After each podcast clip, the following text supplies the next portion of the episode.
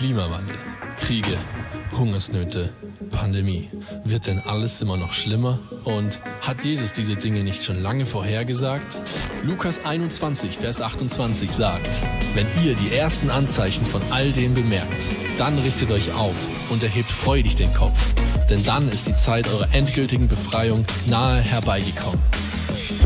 Wenn du an die Zukunft denkst, was löst das in dir aus? Zuversicht? Angst? Oder Hoffnung und Stärke?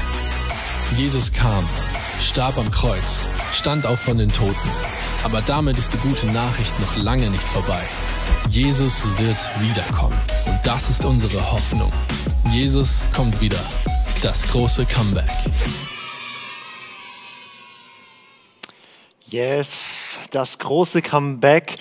Wir sind in einer Serie über die Wiederkunft Jesu. An den Sonntagen haben wir verschiedene Predigten, die sich alle damit beschäftigen, dass Jesus wiederkommt und dass es eine frohe Botschaft ist, weil zusammengefasst kann man sagen, wenn Jesus kommt, wird alles gut. Und das ist unsere Hoffnung, die wir haben.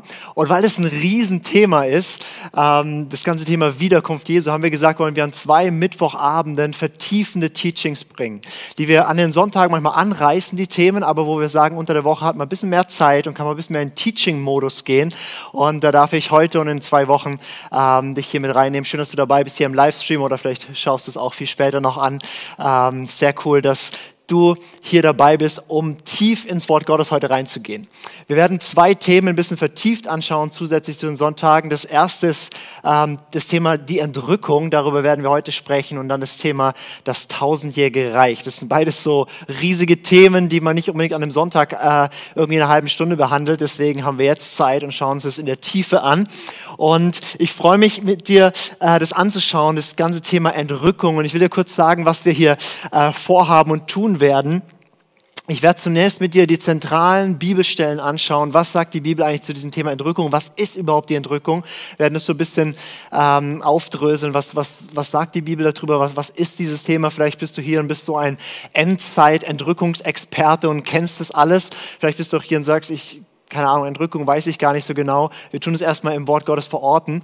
Und dann schauen wir uns an verschiedene Lehren, die es darüber gibt. Und zwar auch diese vor, sogenannte Vorentrückungslehre. Und ich werde es kurz darstellen, was das bedeutet. Und dann werde ich mir Zeit nehmen, äh, dir zu zeigen, warum ich glaube, dass das ähm, falsch ist und warum es gut ist, bei diesem ersten Interpretation von dem Text zu bleiben. Ähm, also es wird halt ein bisschen kontrovers. Ich weiß, ich werde einige Leute heute ärgern und enttäuschen. Ich weiß nicht, was du bisher denkst über die Entrückung. Ähm, meine Bitte an dich ist heute, dass du wirklich in einem Mach dein Herz auf und ich will lernen Modus drin bist.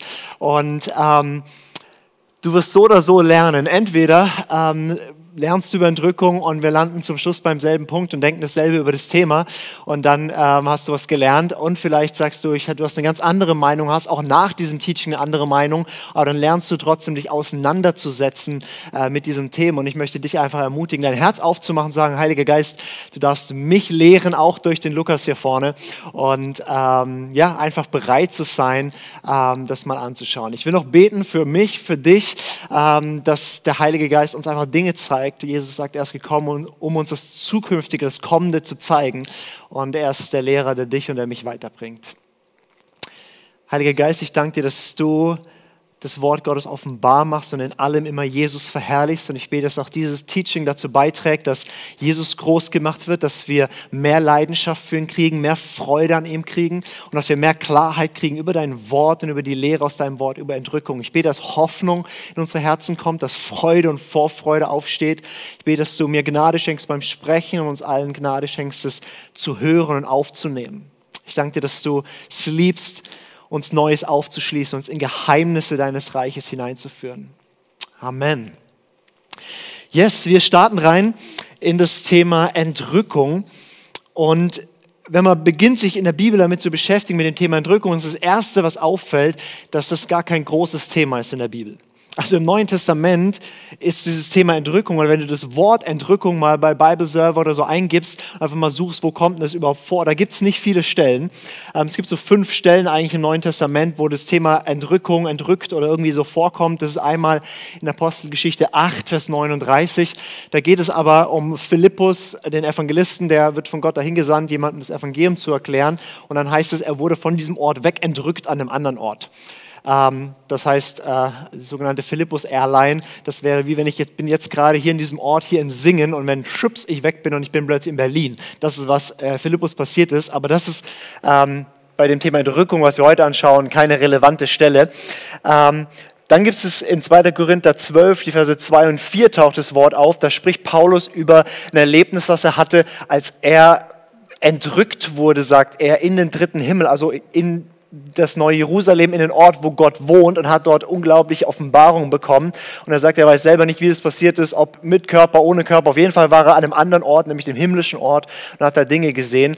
Ähm, aber auch da geht es nicht um das Thema Entrückung, über was wir heute sprechen, sondern das war einfach ein einmaliges Erlebnis für Paulus, in diese geistliche Welt einzutauchen. Dann gibt es die Stelle aus Hebräer 11, Vers 5, aber da wird nur berichtet aus dem Alten Testament, dass Henoch, ähm, im ersten Buch Mose, ein Mann, das heißt, der, der, es heißt dort nur, er wandelte mit Gott und dann Gott nahm ihn zu sich. Der ist nicht gestorben, sondern Gott hat ihn einfach so zu sich genommen. Er wurde entrückt und in Hebräer 11 wird er als einer der Glaubenshelden aufgezählt. Also auch nicht eine ganz zentrale Stelle für uns. Dann gibt es die Stelle in Offenbarung 12, Vers 5. Da heißt es, ähm, dass dass äh, der, das, das, das Kind, was geboren ist, was wohl Jesus ist, dass er zum Vater entrückt wurde. Ähm, und das ist die, die, die Himmelfahrt Jesu. Jesus ist ja gestorben, auferstanden von den Toten. Dann wurde er entrückt oder aufgefahren zum Vater, sitzt zur Rechten Gottes und wird wiederkommen. Darum geht diese Serie. Aber auch diese Stelle spricht quasi nicht über Entrückung in dem Sinne, wie wir uns das heute anschauen. Und dann bleibt noch diese eine Stelle übrig, 1. Thessalonicher 4 und das ist sozusagen die zentrale Stelle zum Thema Entrückung, was Entrückung ist, was da passiert, was das bedeutet. Und die schauen wir uns jetzt an und gehen da ein bisschen rein und ähm, geben mal ein grundsätzliches Verständnis von Entrückung. Das 1. Thessalonicher 4, äh, Verse 13 bis 18. Wir wollen euch aber, Brüder, nicht in Unkenntnis lassen über die Entschlafenen. Entschlafenen sind die, die, die gestorben sind. Das ist ein netter Ausdruck für die Toten. Über die Entschlafenen damit ihr nicht betrübt seid wie die übrigen, die keine Hoffnung haben.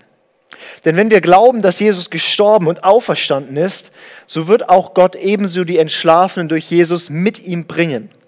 Denn dies sagen wir euch in einem Wort des Herrn, dass wir die Lebenden, die übrig bleiben bis zur Ankunft des Herrn, den Entschlafenen keineswegs zuvorkommen werden. Denn der Herr selbst wird beim Befehlsruf, bei der Stimme eines Erzengels und bei dem Schall der Posaune Gottes herabkommen vom Himmel und die Toten in Christus werden zuerst auferstehen. Danach werden wir, die Lebenden, die übrig bleiben, zugleich mit ihnen entrückt werden in die Wolken dem Herrn entgegen in die Luft, sodass wir alle Zeit beim Herrn und so werden wir alle Zeit beim Herrn sein. So ermuntert nun einander mit diesen Worten. Ich weiß, es ist ein, ist ein äh, ist ein komplexer Text und ich habe es hier in der Elberfelder Übersetzung vorgelesen, die ist manchmal nicht ganz so, ganz so userfreundlich, aber dafür ist sie relativ nah an dem, was da wirklich im, im griechischen Urtext steht. Deswegen nehme ich die ganz gerne bei so Teachings. Ähm, was schreibt Paulus hier? Paulus schreibt an eine Gemeinde in Thessaloniki. Das war eine recht junge Gemeinde, die er frisch gegründet hatte. Der war da nur drei Wochen und schreibt ihnen danach den ersten Brief und ähm, adressiert ein Problem, was sie hatten, nämlich ähm, zwischen dem, dass er die Gemeinde gegründet hat und weggegangen ist, sind dort Menschen gestorben und die Gemeinde war verunsichert. Was ist jetzt mit denen, die gestorben sind? Das waren äh, Griechen, das heißt, es waren keine, die, die im jüdischen Glauben an Auferstehung groß geworden sind, sondern die sind geprägt worden von griechischer Philosophie. Ähm, ein bekannter ähm, Philosoph Theokrit hatte gesagt, nur solange wir leben, besteht Hoffnung für uns. Die Toten haben keine Hoffnung mehr. Das war Common Sense im damaligen Griechenland. Und deswegen waren die verunsichert. Jetzt sind Menschen gestorben von ihnen, also Menschen, die an Jesus glauben. Was passiert mit ihnen? Und Paulus beantwortet diese Frage in diesem Brief und schreibt, hey, ich will nicht, dass ihr in Unkenntnis seid über die, die gestorben sind, die Entschlafenen. Ich will nicht, dass ihr betrübt seid wie die übrigen, die keine Hoffnung haben. Ich will, dass ihr als Christen wisst, ihr habt Hoffnung über den Tod hinaus. Dann sagt er, wenn wir glauben, dass Jesus gestorben und auferstanden ist, wenn wir das glauben, dann wird Gott ebenso die Entschlafenen durch Jesus mit ihm bringen. Also Jesus sagt, hey, Jesus auferstanden von den Toten, deswegen werden alle, die an ihn glauben, auch von den Toten auferstehen und Jesus wird, wenn er kommt, sie mit ihm bringen. Ist immer noch nicht das Thema der Rückung, aber das kommt gleich. Denn dies sagen wir euch in einem Wort des Herrn. Also Paulus gibt hier nicht eine Meinung weiter und sagt, ah, ich sehe das so, sondern er sagt, das ist das Wort des Herrn, dass wir die Lebenden, die übrig bleiben bis zur Ankunft des Herrn. Also Paulus sagt, es gibt manche, und da gibt es ja eine Menge in die letzten 2000 Jahre, die an Jesus glauben und die gestorben sind, bevor er wiederkommt. Aber er sagt, es gibt die, die sterben, bevor Jesus wiederkommt. Und dann gibt es welche, die bleiben übrig, die sind noch da, wenn Jesus wiederkommt. Also wir, wenn Jesus äh, jetzt wiederkommt und wir, wir, wir leben ja jetzt, ähm, was passiert dann mit uns? Und er sagt, die, die, die noch leben, wenn Jesus wiederkommt, die kommen denen nicht zuvor, die gestorben sind, sondern er sagt, Vers 16, denn der Herr selbst wird beim Befehlsruf, bei der Stimme eines Erzengels und bei dem Schall der Posaune Gottes herabkommen vom Himmel und die Toten in Christus werden zuerst auferstehen. Also das heißt, wenn Jesus wiederkommt, gibt es eine Auferstehung aller Toten, die an Jesus glauben und sie werden mit ihm kommen.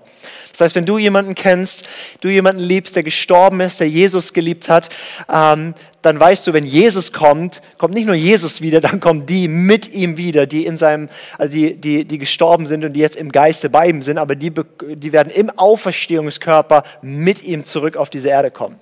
Das ist ziemlich äh, starke Aussage hier. Und jetzt kommt der Punkt, wo Entrückung reinkommt. Vers 17. Danach werden wir, die Lebenden, die übrig bleiben, also die, die noch leben, wenn Jesus kommt, Jesus kommt wieder und die Toten werden auferstehen und, und, und im Auferstehungsleib mit ihm herabkommen, da heißt es, wir werden zugleich mit ihnen entrückt werden. Also kannst du dir vorstellen, auf den Friedhöfen ist eine Menge los, die, die, äh, die Toten stehen auf und werden ähm, mit, mit, also Jesus kommt wieder mit den Geistern von den Gerechten und die Körper und es vereint sich und wir werden ihnen entgegengerückt in den Wolken dem Herrn in der Luft. Mit anderen Worten, ich zeichne dir das mal ganz kurz auf, dass du dir das vorstellen kannst. Also wir leben jetzt momentan, das ist mal so ein Zeitstrahl hier. Ähm, upsala. Uiuiui, der malt nicht gut. So, das ist jetzt immer der Zeitstrahl. Wir leben irgendwo hier in dieser Zeit. Jesus ist hier ähm, aufgefahren in den Himmel und jetzt leben wir irgendwo in dieser Zeit und irgendwann kommt Jesus wieder. Das ist die Wiederkunft Jesus. Also Jesus kommt wieder und es heißt, Paulus sagt, ihr braucht keine Angst haben, die, die gestorben sind in dieser Zeit, die letzten 2000 Jahre oder wie lange es noch geht, die werden mit ihm kommen. Die Toten werden auferstehen, werden mit ihm kommen. Und wir, die wir noch leben, wenn er kommt, wir werden ihm entgegengerückt in die Wolken und werden hier einen richtig großen Gottesdienst in der Luft haben. Und es hört sich jetzt ein bisschen crazy an, aber das ist, was Paulus dort lehrt. Er sagt, wenn Jesus kommt, kommt er nicht einfach auf die Erde und wir sagen, ach Tag, gut, dass du da bist, sondern an dem Tag, an dem Jesus kommt, heißt es, die, die leben, werden ihm entgegengerückt in die Wolken. Also so wie Jesus aufgefahren ist zum Himmel, ja, Apostelgeschichte 1, genauso werden wir ihm entgegengerückt und treffen ihn dann in der Luft. Und das ist echt eine spooky Lehre. Und wenn du noch nicht wusstest, dass das Christentum durchaus auch ein bisschen übernatürlich und mystisch ist, dann erfährst du das heute Abend. Das ist, was wir glauben als Christen, dass Jesus wiederkommt. Wir glauben nicht einfach nur, okay, ich lebe, glaube an Jesus, sterbe und komme irgendwie in den Himmel. Das ist nicht das Ende der Geschichte. Jesus kommt wieder, bringt alle Toten mit sich und die noch leben, werden ihm entgegengerückt und treffen ihn in der Luft. Und was passiert da? Das heißt, dann, ab dann werden wir mit dem Herrn vereint sein oder alle Zeit mit ihm sein. Und ähm, um zu verstehen, was da passiert, schauen wir noch ganz kurz eine andere Textstelle an. Das ist in 1. Korinther 15. 1. Korinther 15 kannst du mal für dich abspeichern. 1. Korinther 15, das ist das Auferstehungskapitel. Also ähm, das ist ein sehr langes Kapitel und Paulus spricht über Auferstehung, dass Jesus auferstanden ist, dass, dass, dass die Toten auferstehen werden und beschreibt dann vor allem auch das Thema Auferstehungsleib. Weil deine und meine Zukunft ist nicht, dass wir einfach irgendwie als Seelen im Himmel rumschweben werden. Nein, wir werden für alle Ewigkeit in einem Körper leben, in einem Auferstehungskörper leben. Und darum geht dieses Kapitel 1. Korinther 15. Und Paulus sagt dann in Vers 51 und 52, verrät er ein Geheimnis. Er sagt, siehe, ich sage euch ein Geheimnis. Wir werden nicht alle entschlafen, also wir werden nicht alle sterben, wir werden aber alle verwandelt werden. Was heißt verwandelt werden? Verwandelt werden, er spricht hier über die Verwandlung von dem alten Leib, den, den ich jetzt habe, ja, mein Körper, wie ich ihn jetzt habe. Ähm, wenn ich sterbe, bevor Jesus wiederkommt, dann verrottet der in der Erde, aber Jesus wird ihn auferwecken und ich werde einen neuen Körper haben. Aber Paulus sagt, auch die, die nicht sterben werden, verwandelt, werden diesen Auferstehungsleib bekommen. In einem Nu, in einem Augenblick bei der letzten Posaune, denn Posaunen wird es und die Toten werden auferweckt werden, unvergänglich sein und wir werden verwandelt werden. Okay, stell dir das folgendermaßen vor. Menschen sind gestorben werden auferstehen von den Toten. Das heißt, wir kriegen einen neuen Körper und so wie Jesus einen neuen Auferstehungsleib hat, werden sie ewig in einem Auferstehungsleib leben. Aber wenn du noch lebst, wenn Jesus wiederkommt, passiert Folgendes, ja? Du bist ja nicht tot, also du stehst nicht auf von den Toten, sondern in diesem Körper, wenn Jesus wiederkommt und ich lebe noch, dann renne ich in diesem Körper rum und er entrückt mich ihm entgegen in die Wolken. Und Paulus sagt, in einem Nu, in einem Augenblick verwandelt sich dieser Körper in einen Auferstehungskörper. Das ist ein ziemliches Upgrade, ja, dann sind meine O-Beine weg und so weiter. Ja, das ist dann, dann, dann der Upgrade-Körper, ähm, den, ich, den ich dann bekomme. Und das ist die Lehre von der Entrückung im Wesentlichen, dass Jesus kommen wird, die Toten mit sich bringt und die noch leben, werden ihm entgegengerückt, in einem Nu verwandelt bekommen, auch ein Auferstehungsleib und kommen dann mit Jesus auf diese Erde, um zu regieren. Wow. Ich weiß nicht, ob du dich mit dem Thema Entrückung, Endzeit, Jesus, Wiederkunft und so auskennst oder nicht. Vielleicht war das für dich jetzt gerade ziemlich schnell und ziemlich viel. Ähm, das Gute bei YouTube ist, man kann das dann auch im anderthalber äh, Geschwindigkeit nochmal anhören oder so ähm, oder Pause drücken. Ähm, ich fasse nochmal zusammen. Was ist die Entrückung? Also die Entrückung ist, Jesus wird irgendwann wiederkommen und die, die noch leben, werden ihm entgegengerückt und in dem Moment verwandelt in Auferstehungsleib und sind dann somit vereint mit Jesus für alle Zeit. Interessant ist auch, dass in 1. Thessalonicher 4 äh, dieses Wort ähm, verwendet wird, hier Apanthenes im, im Griechischen. Ähm, das ist so ein Terminus technicus für ähm, jemandem entgegengehen, um ihn abzuholen, wie so ein Würdeträger. Also stell dir vor, wird zum Beispiel auch verwendet in äh, Matthäus 25 beim Gleichnis von den Jungfrauen, die dem Bräutigam entgegengehen. Ähm, das Bild, was, was hier verwendet wird, was Paulus verwendet, ist, ähm, wenn zum Beispiel der römische Kaiser in eine Stadt gekommen ist, dann haben die in der Stadt nicht einfach nur gewartet und gesagt, ja, gleich kommt der Kaiser und dann ist der Kaiser da reingeritten und haben gesagt, schön, dass du da bist, sondern wenn die wussten, der Kaiser kommt, dann ist ihm, sind sozusagen die Würdeträger der Stadt sind ihm entgegengeritten und haben ihn dann hineingeleitet in die Stadt. Und das ist, was passiert, wenn Jesus wiederkommen wird.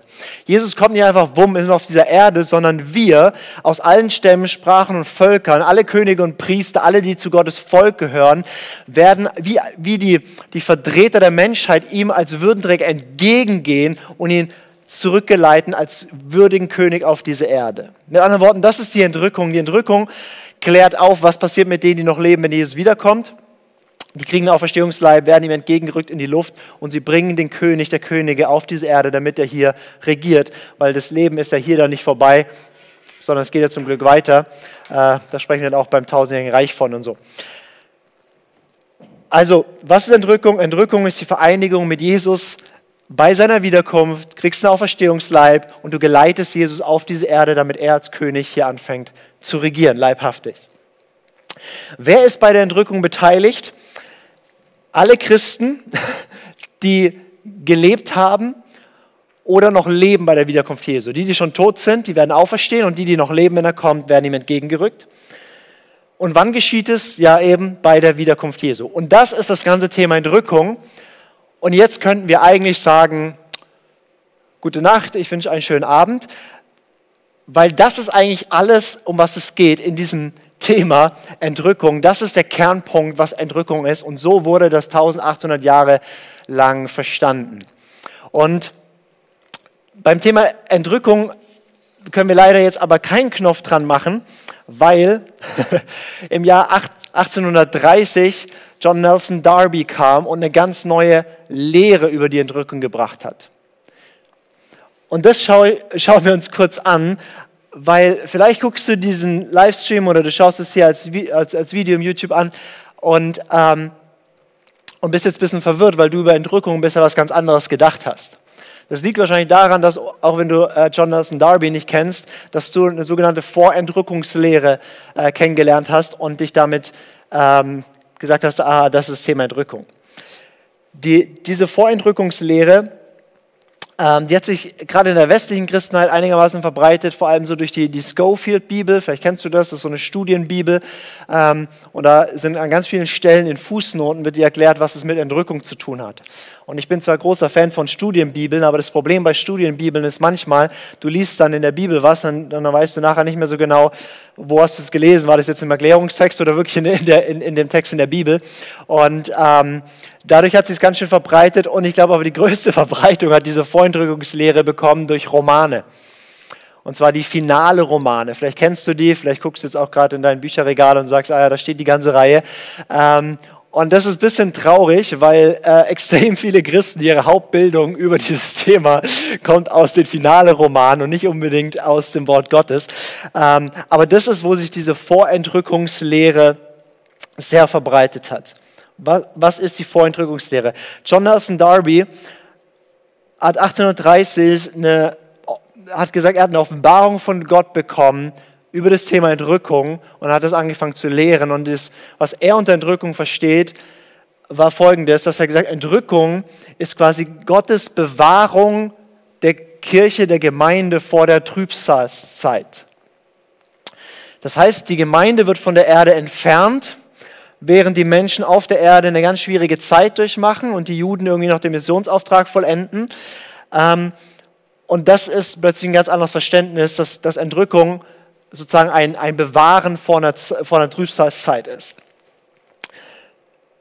Wer ist laut dieser Lehre äh, daran beteiligt? Ähm, da gibt es jetzt verschiedene Auffassungen. Also wir, wir schauen uns sehr grob an. Ähm, es gibt jetzt unterschiedlichste Strömungen bei den Vorentrückern. Manche, die sagen, vor der Trübsalzeit, wir schauen gleich an, was Trübsalzeit ist, wird komplett davor entrückt oder in der Mitte. Oder es gibt auch so eine partielle Entrückungslehre. Also gibt es verschiedene Sachen, aber mehr oder weniger ähm, würden die alle sagen, okay, alle, alle Heiligen, alle, also die Gemeinde wird wegentrückt in der Zeit der großen Trübsal, bevor Jesus kommt. Und ich male das hier mal auf, was da der Unterschied ist. Der Unterschied ist, also wenn hier Himmelfahrt Jesu war und jetzt leben wir eben in dieser Zeit, bis Jesus wiederkommt, beschreibt die Bibel, dass diese letzte Zeit, Jesus nennt es, dass, dass es zum Schluss, also dass sie in der Zeit von Wehen le äh, leben, also wo, es, wo, wo heftige Bedrängnisse und Sachen kommen, das nennt die Bibel eine Zeit der Bedrängnis oder der Trübsal, dass diese letzte Zeit hier eine ziemlich äh, schwierige Zeit sein wird. Ähm, aber keine Angst, nicht nur schwierig, die wird auch sehr herrlich sein. Äh, da kannst du gerne die Predigt, die ich jetzt am Sonntag halten werde, anhören über Jesus und die Endzeit. Da schauen wir uns das ein bisschen an. Ähm, und jetzt wird gesagt, okay, Jesus wird wiederkommen und wird sozusagen die Gläubigen, die Gemeinde mit sich nehmen. Und dann geht hier so eine Weile diese Trübsalzeit. Die Trübsalzeit heißt, äh, äh, Gott bringt Gericht auf die Erde und, und es sind ganz, ganz schwierige Zeiten, die Menschen leiden sehr und so weiter. Aber die Gemeinde ist dann wegentrückt in dieser Zeit. Ähm, und nach dieser Zeit kommen wir sozusagen wieder und dann beginnt das tausendjährige Reich. Ähm,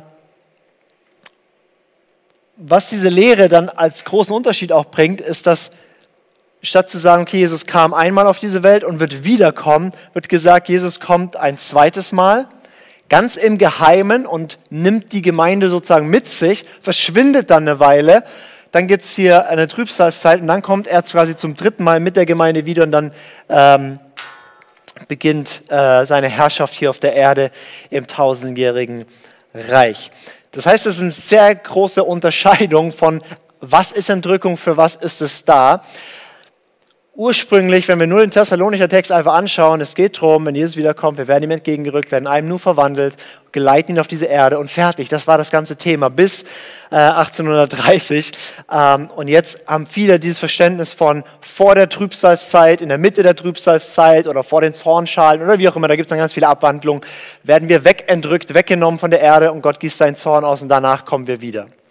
Und ich glaube, dass diese Lehre, diese Vorentrückungslehre, egal in welcher Form, ob, ob vor, also, äh, vor Trübsal, in der Mitte der Trübsal oder so, dass das ähm, ein großes Missverständnis ist und dass es schlichtweg falsch ist. Und ich werde dir heute sagen, warum. Bevor ich das aber tue, will ich sagen, dass Menschen, die das glauben oder lehren, sind keine Irrlehrer oder böse Menschen oder, oder sonst was, sondern du darfst das glauben. Wir dürfen auch nachher anderer Meinung sein, ist gar kein Problem. Ähm, ich ringe nur darum, äh, du wirst es merken, weil ich glaube, dass die Frucht von dieser Lehre nicht gut ist und ich glaube, dass das das ursprünglich ist, was Paulus gesagt hat. Ähm, aber du darfst dich an mir stören, du darfst böse YouTube-Kommentare drunter schreiben, fühl dich frei. Aber meine Bitte wäre trotzdem, hab noch ein offenes Herz. Mir ist nur wichtig zu sagen, jemand, der das lehrt, ist kein Irrlehrer. Das Irrlehre ist etwas, was wirklich eine andere Kategorie ist. Irrlehre ist, was von Jesus wegführt. Das wäre einfach eine Lehre, wo ich sage, das würde ich anders sehen. Das ist nicht eine böse Irrlehre oder so. Und das sind ganz, ganz tolle Menschen. Ich habe Freunde, die genau das vertreten und mit denen ich immer wieder darüber rede. Und wir können Freunde sein, wir können Jesus gemeinsam lieben, wir wollen gemeinsam, dass Menschen für Jesus erreicht werden. Die Lehre der Entrückung, Paulus hat gesagt, ermuntert euch damit, ich will, dass ihr dadurch Hoffnung habt, ist keine Lehre, die Spaltung bringen sollte, sondern eine Lehre, die ermutigt und Hoffnung bringt. Trotzdem will ich jetzt relativ klar dir an vier Punkten sagen, warum ich glaube, dass diese Auffassung falsch ist und keine gute Frucht bringt und warum das hier alles ist, was wir zur Entrückung wissen müssen. Jesus kommt wieder, wir werden ihm entgegengerückt kommen mit ihm auf diese Erde mit einem neuen Körper. Vier Gründe, warum ich glaube, dass das falsch ist. Der erste Grund,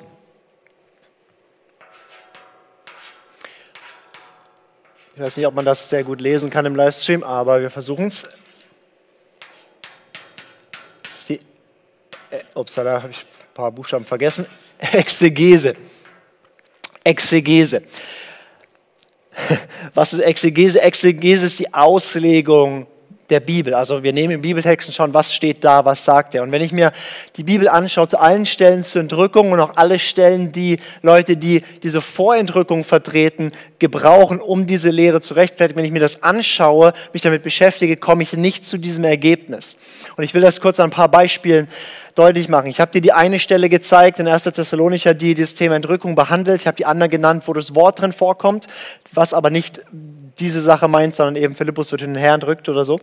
Ähm, und ich habe mich echt auch damit auseinandergesetzt. Ich habe zum Beispiel, als ich vor ein paar Jahren schon mal über das Thema gelehrt habe, hatte ich davor nochmal äh, das, das äh, angeschaut, 50 Argumente für eine Entrückung vor der Trübsal von John Walworth und ähm, war danach sehr ermutigt, weil diese 50 Gründe ähm, mich nicht überzeugt haben, sondern ich sehe, okay, ich glaube, dass da ein falsches Verständnis ähm, von diesen Bibelstellen da ist. Ich will das kurz an ein paar Beispielen deutlich machen. Zum Beispiel Offenbarung 3, Vers 10. Ich lese den Vers einmal vor. Wenn du magst, kannst du notieren. Offenbarung 3, Vers 10. Das ist in den Sendschreiben. Die Sendschreiben der Bibel sind sieben Briefe an die Gemeinden äh, in der heutigen Türkei.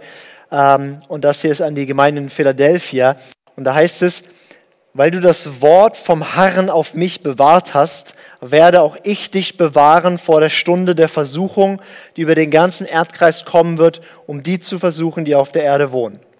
Also Jesus spricht zu dieser Gemeinde und sagt, hey, weil du mir treu warst, weil du mein Wort bewahrt hast, werde ich dich bewahren vor der Stunde der Versuchung, die kommt. Und die Vorentrückungslehre würde jetzt sagen, guck, hier steht's, Offenbarung 3, Vers 10, da steht's, weil die Gemeinde treu war, wird Jesus sie bewahren vor der Stunde der Versuchung. Das heißt, Jesus wird die Gemeinde wegentrücken vor dieser Trübsalzeit. Und das ist für mich so ein klassisches Beispiel, wo ich sage, das ist nicht unbedingt Exegese, also ich habe den Text ausgelegt, was da wirklich steht, sondern ich habe ein bestimmtes Bild, nämlich die Vorentrückungslehre in meinem Kopf und lese das in diese Stelle rein, weil in dieser Stelle geht es weder um die Trübsalzeit noch geht es um Entrückung. Dort steht einfach nur, dass eine Stunde der Versuchung kommt, eine Stunde von Bedrängnis, eine Stunde von Herausforderung und dass Jesus die Gemeinde bewahren wird. Da heißt es nicht, er entrückt sie weg in der Zeit von Trübsal, das heißt einfach, er bewahrt sie. Wie bewahrt Jesus die Gemeinde? Wenn du anschaust in Johannes Johannes 17, das hohe priesterliche Gebet von Jesus, da betet Jesus, Johannes 17, Vers 15, ich bitte nicht, dass du sie aus der Welt nimmst, sondern dass du sie bewahrst vor dem Bösen. Also Jesus sagt genau das Gegenteil. Jesus sagt, Vater, ich bitte dich nicht, dass du die Leute, dass du meine Gemeinde wegnimmst aus der Welt, sondern ich bete, dass du sie in der Welt bewahrst vor dem Bösen. Mit anderen Worten, wenn Jesus uns bewahrt, inmitten von Bedrängnis, inmitten von Versuchungen, inmitten auch von Trübsal, ist es nicht, er, er nimmt uns aus allem raus, sondern es das heißt, inmitten dieser Sache sagt er, ihr seid nicht von der Welt, ich sende euch in der Welt, ich will nicht, dass ihr rauskommt aus der Welt, sondern inmitten von dem bewahre ich euch. Weil das Verständnis, was wir haben müssen von auch den letzten Tagen und der Trübsalzeit und so weiter, wo auch die Gerichte Gottes kommen, ist nicht, die Gemeinde wird wegentrückt, sondern ist, du kannst dir das vorstellen, wie damals das Volk Israel in Ägypten. Das Volk Israel war in Ägypten und Gott bringt sein Gericht über den Pharao und über, das, über Ägypten, die das Volk in Sklaverei gehalten hat. Und in diesen Gerichten, vielleicht kennst du das Exodus als zweite Buch Mose, diese zehn Plagen, die Gott gebracht hat. In diesen Gerichten hat Gott sein Volk bewahrt. Aber nicht indem er sie wegentrückt hat, sondern inmitten von dem hat er sie bewahrt. Er hat zum Beispiel in ganz Ägypten das Licht ausgeschaltet, dass der Sonnengott Pharao mal merkt, wer hier der Chef ist. Aber bei den Israeliten war es taghell.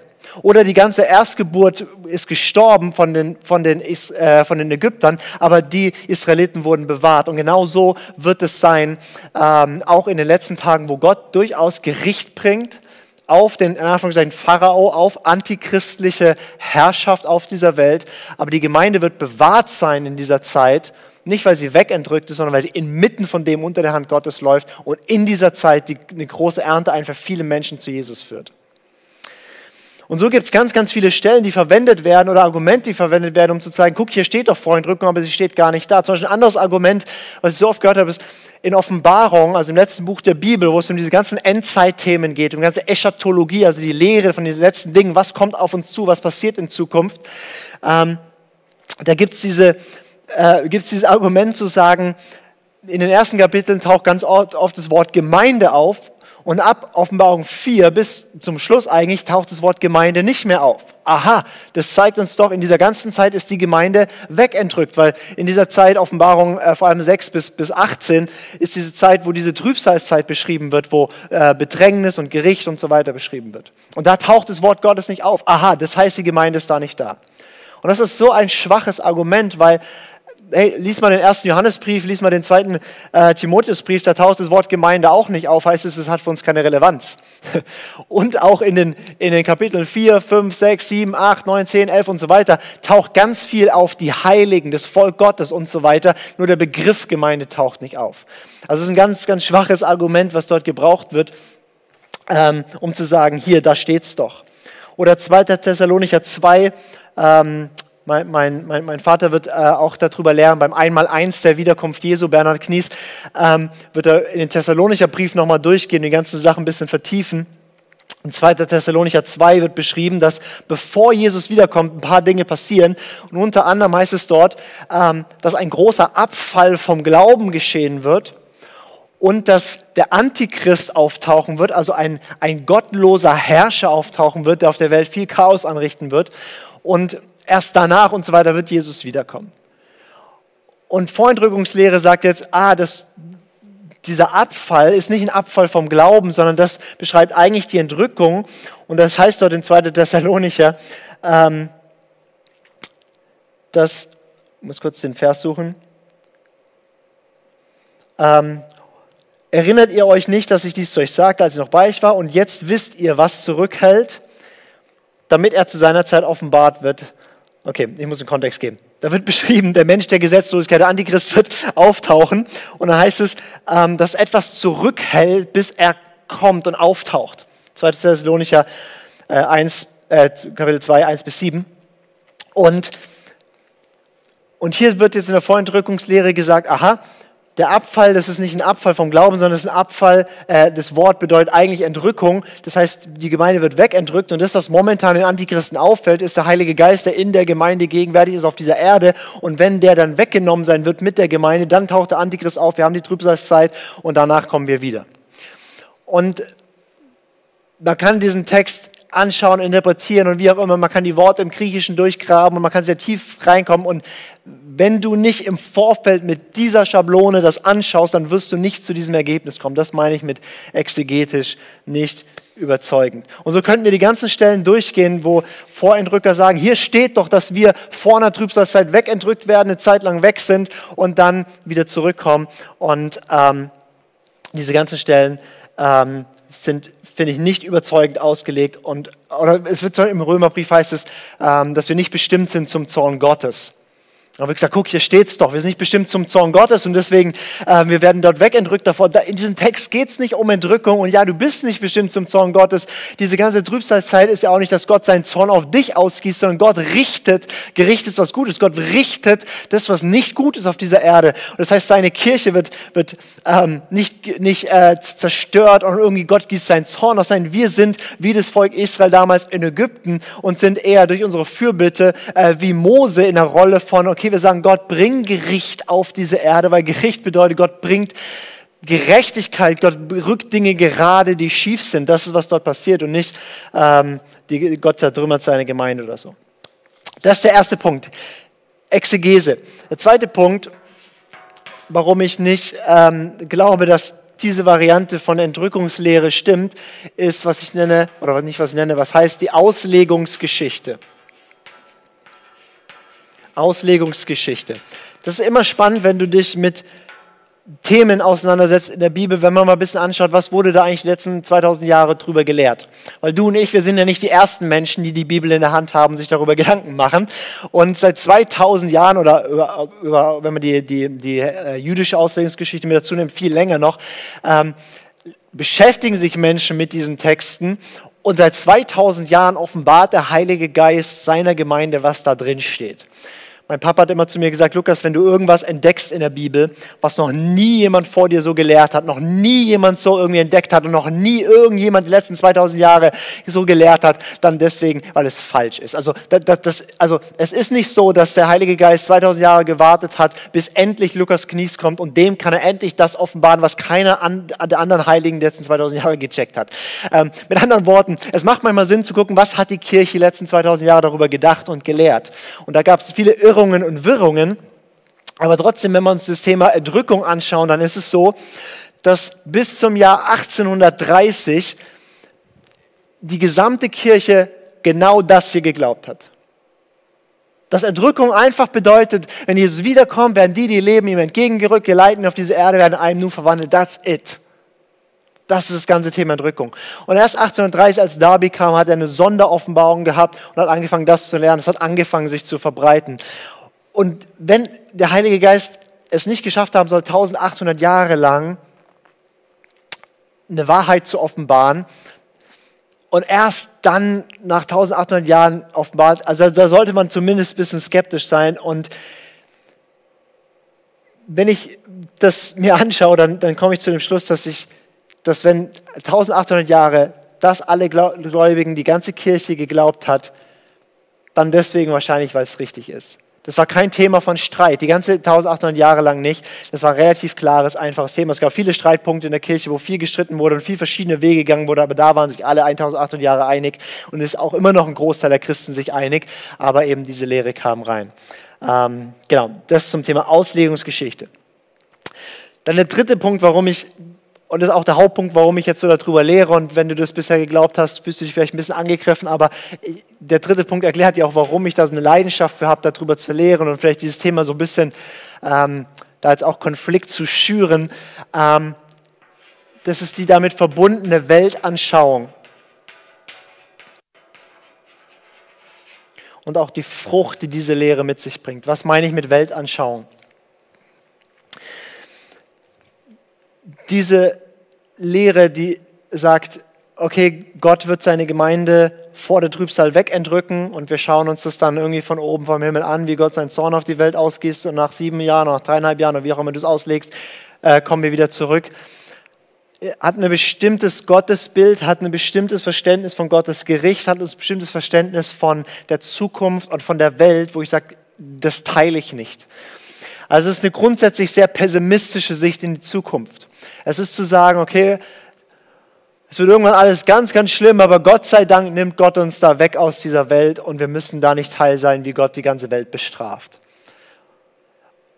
Und das ist eine pessimistische Sicht, die ich nicht teile, weil Jesus hat gesagt, dass das Reich Gottes angebrochen ist und das Reich Gottes sich ausbreitet, bis er wiederkommen wird. Und wir werden, ähm, auch da werde ich meiner, meiner Predigt am Sonntag bisschen mehr darauf eingehen, wir werden ähm, beides erleben bis zum Schluss, nämlich die Herrlichkeit Gottes wird zunehmen in dieser Welt und das Reich Gottes wird sich zeigen und größer werden und gleichzeitig wird, wird auch Druck und auch Schwierigkeiten, auch Gerichte Gottes und auch äh, Pandemien und so weiter zunehmen. Ähm, beides passiert zur gleichen Zeit bis zum Ende. Das heißt, die Zukunft ist weder alles wird schlechter noch alles wird immer nur besser, sondern es passiert beides zur gleichen Zeit. Aber es eben nicht alles geht in Bach hinab und wenn es ganz schlimm wird, nimmt Gott uns noch zurück und sozusagen äh, die, die Gemeinde wird gerade noch rausgezogen und dann ähm, richtet Gott diese Welt. Zu was das geführt hat, wenn ich mir die Frucht anschaue von dieser Weltanschauung, von es wird alles irgendwann ganz schlimmer, aber Gott nimmt die äh, Gemeinde raus. Wenn ich mir anschaue, die Bewegungen, die stark diese Lehre vertreten, sind oftmals auch sehr stark in der Versuchung, sich aus der bösen Welt zurückzuziehen, in ihre eigenen christlichen Burgen statt ein Verständnis zu haben von Gott, wirkt mitten in der Welt. Er sagt, ich nehme sie nicht raus aus der Welt, sie sind in der Welt, nicht von der Welt, aber in der Welt und gesandt in diese Welt. Statt zu sagen, wir wollen möglichst viel vom Reich Gottes schon jetzt erleben, auch wenn es erst vollendet wird, wenn Jesus kommt. Und wir wollen jetzt schon sehen, Gottes Impact in unsere Gesellschaft, jetzt schon sehen, wie Gott in alle Sphären der Gesellschaft wirkt, ist oftmals so, es geht eh alles im Bach ab. Der Antichrist wird eh alles übernehmen. Es wird eh alles ganz schrecklich und dann werden wir eh wegentrückt. Es führt führt oft zu einer Passivität, nicht immer, aber oft zu einer Passivität und zu einem Rückzug aus der Welt und Gesellschaft, statt dass wir als Christen die sind, die Salz und Licht sind in dieser Welt und die hineingehen. Und das ist was, was ich sage, das ist eine Frucht oder das ist ein Verständnis davon, was ich als sehr, sehr problematisch äh, sehe.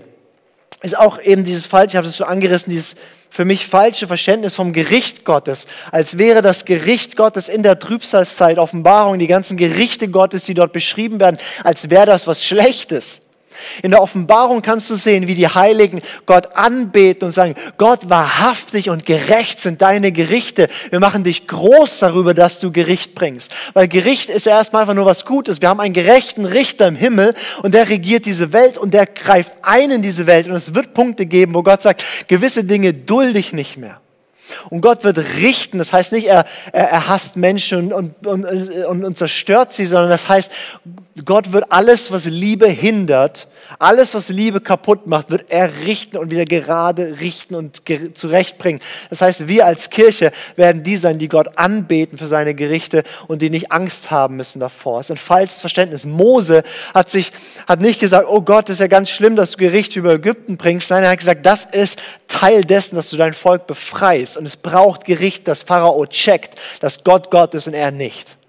Das ist das Gericht Gottes. Also es ist eine, eine, eine Weltsicht, ein Gottesbild, was ich so ähm, problematisch finde, weil ich die, wenn ich mir die Frucht davon anschaue, ist es eine pessimistische Sicht von der Zukunft. Also alles geht in Bach ab, der Antichrist übernimmt, aber Gott sei Dank, wir werden rausentrückt. Es ist auch eine bisschen ähm, trügerische Hoffnung von, bevor es irgendwie großartige Probleme gibt, werden wir wegentrückt. Ähm, statt dass wir sagen, nein, Jesus hat in dem Gleichnis in Matthäus 13 gesagt, bis zum Ende wird sowohl das Unkraut, also das Böse, als auch der Weizen, das Gute, wachsen und wird zum Schluss in voller Blüte stehen. Das heißt, bevor Jesus wiederkommt, werden wir den schönsten Ausdruck von Kirche, die größte Herrlichkeit Gottes, die stärkste zeugnishafte Manifestation vom Reich Gottes erleben, wie es jemals gab in der Geschichte. Und gleichzeitig, ja, wird es zum Schluss auch massiv Verfolgung und Druck und Schwierigkeiten, wie auch immer geben. Das wird auch in verschiedenen Teilen der Welt anders aussehen.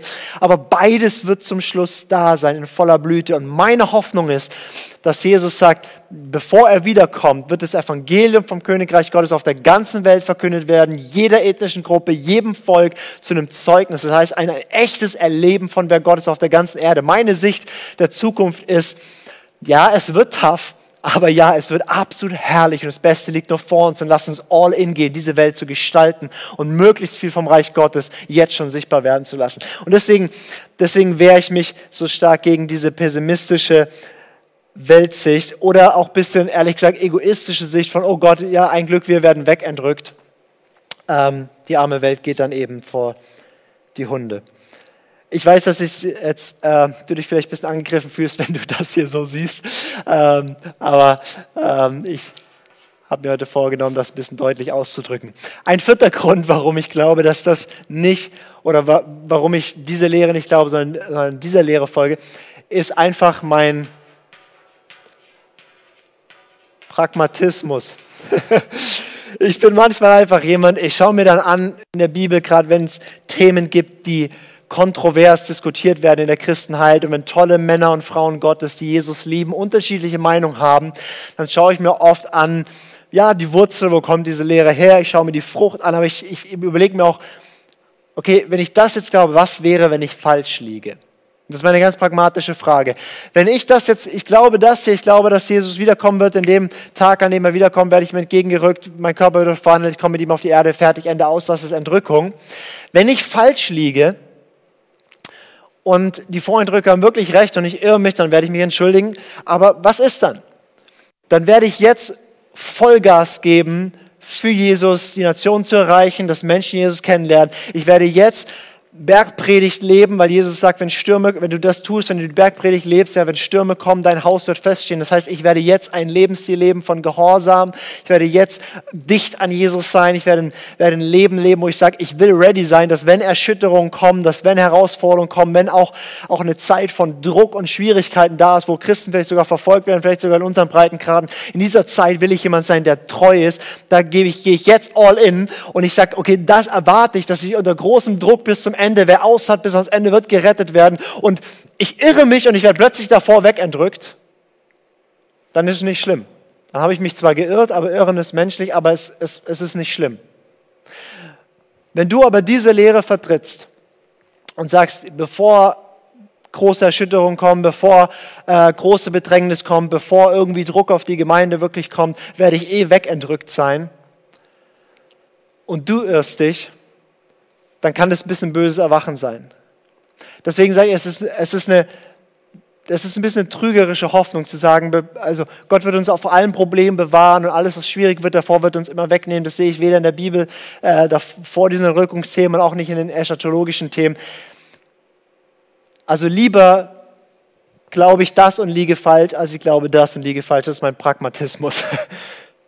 Und meine Entrückungsfreunde sagen jetzt zu mir, ja Lukas, aber hier leben wir mit der Erwartung, wir können jeden Tag entrückt werden. Wir haben eine absolute Naherwartung, weil Jesus könnte jeden Tag wie ein, also verborgen kommen und seine Gemeinde wegnehmen. Und jeden Tag lebe ich mit dieser Naherwartung. Das heißt, ich lebe jeden Tag mit dem, ich bin bereit dafür, dass Jesus mich entrückt. Und du sagst, Jesus kommt erst wieder, wenn gewisse Dinge geschehen. Das heißt, du lebst nicht in so einer Naherwartung. Ähm, und dann sage ich zu meinen äh, Vorentrückerfreunden, ich brauche keine Voreindrückungslehre, um jeden Tag bereit zu sein. Ich werde nachher hier von Singen nach Hause fahren. Es kann sein, auf der, auf der Autobahn äh, baue ich einen Unfall und bin tot. Also ich gehe jetzt mal nicht fest davon aus, aber das ist im Bereich des Möglichen. Jeden Tag könnte ich sterben. Das heißt, ich muss sowieso jeden Tag bereit sein, Jesus zu begegnen. Wenn ich heute sterbe, ich kann meinem Schöpfer gegenübertreten. Ähm, und dafür brauche ich keine Vorentrückungslehre, um eine Naherwartung zu haben, um irgendwie ready zu sein. Nee, das habe ich sowieso, weil ich weiß, ich könnte jeden Tag ähm, sterben. Das ist mein Pragmatismus in dieser Frage. Je nachdem, wie viel du dich schon mit Entrückungen beschäftigt hast, ähm, war das jetzt eine steile Einführung oder du sagst, oh, jetzt müssten wir eigentlich erst in die ganzen Fragen reingehen, was ist da mit dieser Bibelstelle und so weiter dieses Teaching ist einfach erstmal dafür da, aufzuzeigen, was nach meinem Verständnis die Lehre von der Entrückung ist.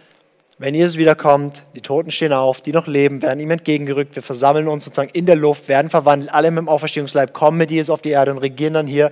Das schauen wir uns zum Thema tausendjähriges Reich an. Ähm, und ich wollte aufzeigen, das ist, was du vielfach finden wirst, was viele Leute irgendwie lehren, was auch in manchen Studienbibeln drin steht ähm, aber prüfet alles. Das heißt nicht, wenn es irgendwo in der Studienbibel drin steht, dass es stimmt.